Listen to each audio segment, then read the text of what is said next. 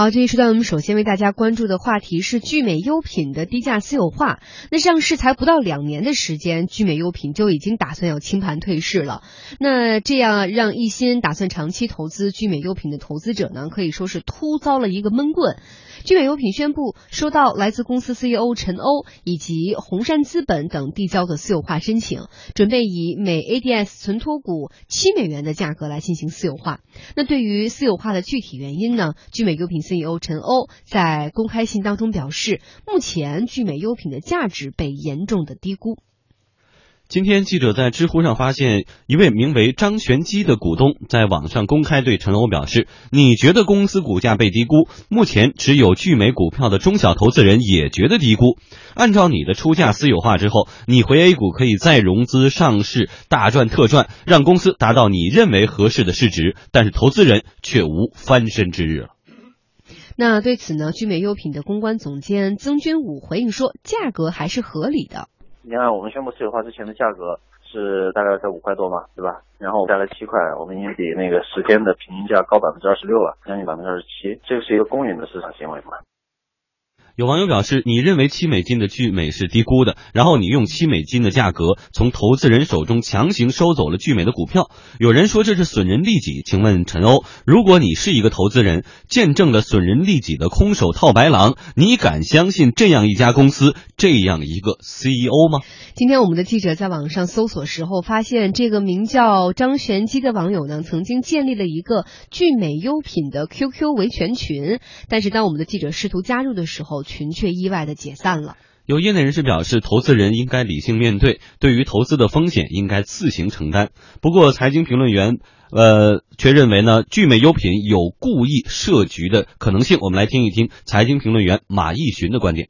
对他这样的一个行为，呃，甚至被投资到他的一些消费者认为，他其实是一个处心积虑的行为。一二年的报表能够看出来，一二到一四年每年的盈利从三百到两百六十八到一百六十三，连续三年都是盈利的。那么，只是到了一五年才开始营收下滑，这时候是股价也开始持续的下滑，同时。伴随这个就是他要进行私有化的传言。现在提出一个这样这样低的价格，在呃上市不到两年，上市之后给投资者带来的是一个负百分之六十九的回报。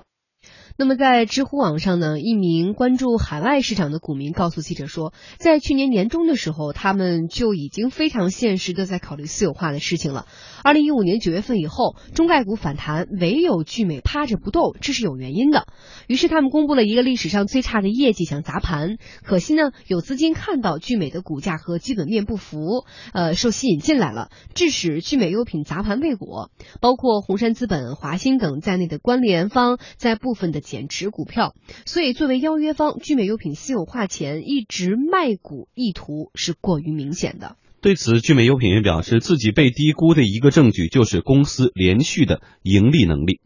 最近十四个季度有十三十三个季度的盈利嘛？这个在中概股公司里面，尤其是电商公司里面，这个盈利能力是很少有的，所以这也是我们觉得过去破理的原因之一啊。嗯，而且我们也看到这一次有一个百分之二十的溢价率哈，也有人问了，说这样的一个百分之二十的溢价率到底是高还是低呢？我们也可以做一个呃比较相对公平的这个对比，就是在美股上私有化的这种平均溢价率是百分之三十，如果单参考这样的一个数值的话，好像还可以。哎，而根据彭博的数据统计啊，在过去十年里，交易额超过十亿美金的五十六宗已经完成或者正在申请的互联网公司回购当中。平均溢价达到百分之二十九。香港联交所上市公司私有化通常呢是最后十个交易日平均收盘价溢价百分之二十五到百分之四十五。那一九九七年到二零零三年间，英国一共发生了一百一十七宗上市公司私有化交易。这些交易当中，目标公司股东平均获得呃私有化前股票市场价格百分之四十的溢价。好，我们来呃，刚刚为什么我在说到这一段的时候特地提到说这个溢价率它只是其中的一个考量因素，因为我在看之前的呃相关的文章，在点评的时候是说，除了我们要考虑一个这个溢价率，现在来看百分之二十跟平均而言并不是特别的高，但是还有一点就是，从 IPO 的价格而言，现在我们看到它要呃私有化邀约聚美现在是七美金，而当时它刚刚 IPO 的时候是二十四美金。那所以说这两个数字一往那儿比的时候，可能大家的观点就不太一样了。所以我来想听听，呃，向荣你的观点，你对于聚美的这样的一个私有化的价格，你持一个什么样的观点和态度？我觉得你想从哪几个角度考虑？对一个上市公司，它的股票的这个定价是一个非常复杂的一个这个这个逻辑，嗯对吧？就是说，甚至就是说，这些大牌的分析师，他们对这个股票的价格都是。呃，不达不成一致的，呃，因为如果要达成一致，大家都都去买或者都去卖了。之所以有买有卖，就是因为这个定价大家看法的不一样，看空看多。呃，但是我特别同意，就是这个呃呃，刚才你讲的，就是说呃，梁静你讲到的，就是说你上市的时候你的嗯价格是多少？对，那么另外你所处的行业本身处在一个什么上升通道还是下降什么？行业？对对吧？因为有些私有化的公司，比如说它是一个传统行业，嗯，它是个制造型的企业，那么当时它私有化的时候，这个行业已经在走下坡路的这个阶段了。嗯那么以它的上市的价格和它现在百分之二十的这种这这这这种的溢价，不到百分之二十这种溢价的话，我我个人认为是说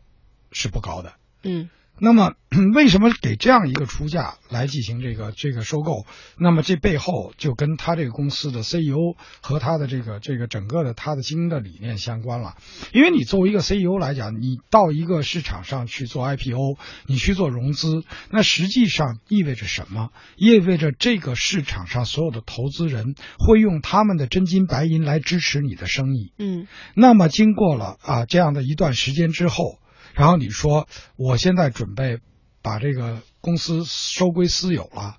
那么那些当年投资拿钱出来投资支持你生意的人，他们只拿到了这样的这个这个负百分之六十几的这样一个回报。嗯那你觉得你下一次如果再到另外一个市场，你再这样干一把，说，哎，我的公司经营的不错，请你们大家拿出钱来啊支持我的公司，还会有人买吗？嗯。反正我不买。而且这中间还有一个小插曲，在我们今天的节目当中是没有给大家设计的，就是在这个聚美准确的啊，就是正式的提出私有化邀约之前，他曾经放言说我会进行一部分的股票回购，是已经放出消息来了，但是。也不了了之了，股票回购也没有，等于说现在他的这个投资者们可以说是伤了心了。哎，那说到 嗯，咱们说投资本身这件事儿啊，一定有一个原则叫做盈亏自负。是，就你挣了钱，没听说你脾气特别大，说我一定找到这个 CEO，我要把钱给他。亏了的时候就开始找各种问题，你看是因为这个原因我才亏的，那个原因我才亏的。所以投资人、投资者本身应该如何看待这件但事？是这个是这个事儿，如果要说挣了钱是应该的，因为你作为这个 CEO，你拿了投资人的资本，你让这个资本保值升值，这是你的责任，这是你对股东的承诺。那你自己做不到，你说，哎呀，真的，我已经非常努力了，我没做好，那么。股东是可以原谅你的，因为这是所谓的风险自负。对，但是如果要是说，当然我不是说聚美啊，对吧？就是说，如果这哥们儿从一开始，嗯，他想的就是说，哎套，你们的钱，对吧？呃，也不至于，就是因为现在我觉得大家，呃，就是很多人之所以心中有些呃不太舒爽的感觉，我觉得一个是除了本身对于聚美这几年的一个发展还相对比较看好，还有就是刚刚呃向荣所提到的整个大的这个行业，它还是处在一个上升通道，并且之前的整个财报都非常的漂亮，所以有人也在担心说，如果你是自然成长状态当中，你做的不好，好我亏了，那那是我自己当初眼光有问题，但是大家可能心存芥蒂的是，是不是你为了要赚钱，故意设了某一些迷魂阵？这也是目前资本市场上的一个看法哈，这只是其中的一个观点，并不是我们给它这个盖棺定论了。我们继续来看到，我们的记者也留意到说，投资过滴滴和饿了么的金沙江合伙人朱啸虎，也在他的这个朋友圈当中炮轰了陈欧，呃，还给陈欧起了一个外号叫陈七块啊。朱啸虎的观点呢是说，这是一件巨没有品的事儿，而且这个事儿在未来会影响中概股赴美上市，获得一个较高的估值。就是说，你影响的不仅仅是你一家，而是可能整个中概股的形象在美股市场上都会受到一定影响了。哎，财经评论员马逸群也认为，这次聚美优品的私有化计划可能会殃及更多的中概股。这件事情对于中概股未来的呃回归而言，大家都是被低估了。那么，呃，既然都得到这样一个认可，或者是这样的一种印象，说那我后面也用低价去进行回购，那可能我们前面有聚美，它能够收集带血的筹码，我们为什么不能？对于投资者来说。呃，无论是现在的中概股，还是未来的他们重回 A 股，那么可能都会引发投资者对于这样的一些公司的质疑，特别是目前的 A 概呃，在美国上市的中概股，可能会引起投资者的用脚投票的这种方式处理。其实呢，在聚美优品之前已经有过类似的案例。二零零七年香港上市的阿里，啊，二零一二年是选择了私有化，它的私有化价格呢是十三点五港元，比停牌之前的最后六十个交易日的平均收盘价格也是溢价达到了更高百分之六十点四，比最后十个交易日平均收盘价溢价是百分之五十五点三。但是尽管价格相对聚美优品高出了一截，还是遭到了当时香港投资人的非常的不满。那这也间接的影响阿里巴巴随后的香港上市。事实上，资本市场上的上市企业私有化退市，在企业和中小股民之间是有一场利益的博弈。中概股低价退市的问题由来已久，每当有中概股企业退市时，就会是中小海外投资者的声讨剂。一位业内人士告诉记者，更为关键的问题是因为退市而备受打击的海外投资者对中概股投资丧失信心时，中国企业是否还能玩转海外的？资本市场呢？此前，巨人网络、分众传媒的中概股成功的实现了 A 股的借壳上市，股价连续涨停。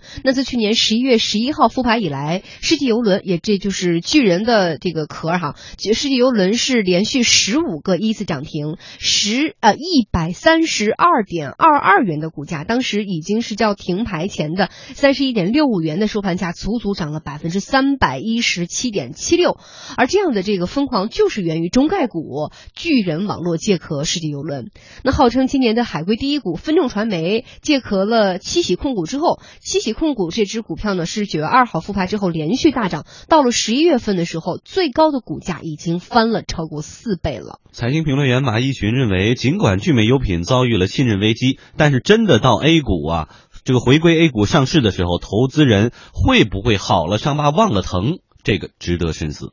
如果说它未来能够如传言借壳再次回到 A 股市场，那么投资者现在信誓旦旦所说的，我绝对再去再不去沾染这个聚美优品的公司的话，绝对不是一个好的事件。呃，应该说提醒投资者，同时你既然说了这样一种话，未来是不是能够好了伤疤伤疤忘了疼，也是值得大家去深思一个事情。嗯，这一次我们非常的清楚它的一个轨迹，就是聚美从美股美股私有化之后，它是注定是要回 A 股的，可能时间的长短，但是一定会回来到这样的一个市场上。当我们在 A 股再次见到可能是换了另外一个名字或另外有一个结合上市的聚美优品的时候，大家会对它现在的这样一种行为持什么样的观点和态度呢？想来问问其实，如果是你的话，我觉得其实这里边这个。啊，我真的不想对聚美优品再说什么了，因为在节目里能说脏话吧？对不起，不能。那就我就没什么可说的了。我说说别的事儿。但是您表明态度是，我我我我说的意思是说，我觉得我们在上一呃上一个小时的节目里，我们谈到那个苹果关于那个就是那个解锁的那个后门能不能做的问题。嗯。其实，在资本市场上，永远会有这样那样的人。对于这样那样的人，我觉得没什么可谴责的，因为他们的价值观和他们的选择是一个。他们的选择，他们选择投机，他们选择去这个啊扎钱啊，他们选择在这个市场玩完以后，再到下一个市场再玩，而且这里边可能有很多的利益输送，可能有很多的不清楚的地方，对不对？但是，作为一个 CEO，作为一个企业家，当你去掌管一个企业的时候，你有没有敬畏之心？你知不知道你在掌管一个企业的时候，你所承担的责任？对不对？那不是一个光是说追逐钱的游戏啊！如果要是追逐钱的话，啊，可能其他的行业会更赚钱。毒品行业是全世界最赚钱的行业，你会去做吗？你为什么不会？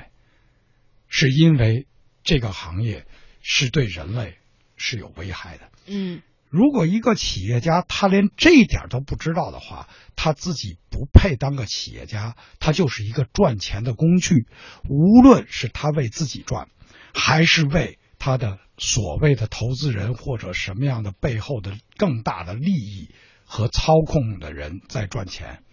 中概股里面的一些股票，在我来看，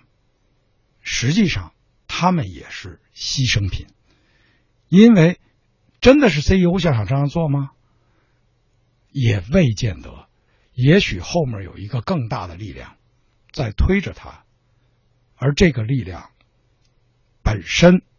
的道德和价值观。是值得被拷问的。嗯，其实还有一个问题，也不知道适不适合在这个地方讨论，因为我们知道现在呃中概股回归回归到 A 股，其实在去年的时候，上半年是燃发了他们这个心中的那股小火苗，熊熊的就燃烧起来了，赶上这趟车。对，可是可是去年下半年的时候，我们也知道整个中国的股市发生了一些变化，所以但那个时候已经已经有人开始了这个私有化的这种邀约，已经开始了这个进程，有些人可能踩了点儿，还能回来继续捞得一笔这。个，个比如说大家的信任，或者是大家之前的还没有释放完的激情，可是这一波，就比如说像这个聚美优品私有化完了以后，再回到。A 股的时候，他还能赶得看看还能不能赶上钱多人傻 这种机会。所以我在想哈，有没有一种情况，就是我的确非常不看好这公司，我很不喜欢它，但是它只要上百分之九十的时候就是要大涨，我可以不看好，但我炒个短线，我就挣点这点快钱，我就撤还不行吗？对呀，对呀，对呀，就是这么想的。前一段有一部电影是个规律啊，这前一段有一部电影就叫《华尔街之狼》嘛，嗯，对不对？那个那个那个大帅哥叫什么来着？莱昂纳多，莱昂纳多他演的嘛，对不对啊？那个那个。你去看嘛，对不对？其实这个东西并没有不分中外、不分古今的贪婪与恐惧，它是永远存在的。嗯，你的选择，最后你的生活，你的一切。跟你的选择是息息相关的。嗯，你选什么样的生活，你选什么样的挣钱方式，最后你就会走向什么样的人生。就这么简单。也不好说。祝福聚美优品，祝福每一个投资人。是也不好说。而且这个我们看到聚美优品现在可能是为了要再回到国内的这个不管哪股吧，反正回到这个国内的资本市场上继续拼杀，也是绞尽了脑汁，有了很多的新的概念来跟未来的这些国内的投资者交代。比如说他们最近刚刚提出了一个颜值经济。哎呀，不知道这个颜值经济在未来啊，尤其是这个垂直电商如此难做的 二零一六年，会产生一些什么样的效果呢？希望国内的投资人在呃真正的进行这个，当你有这个神圣的权利进行投票的时候，希望大家再三考量，三思而后行。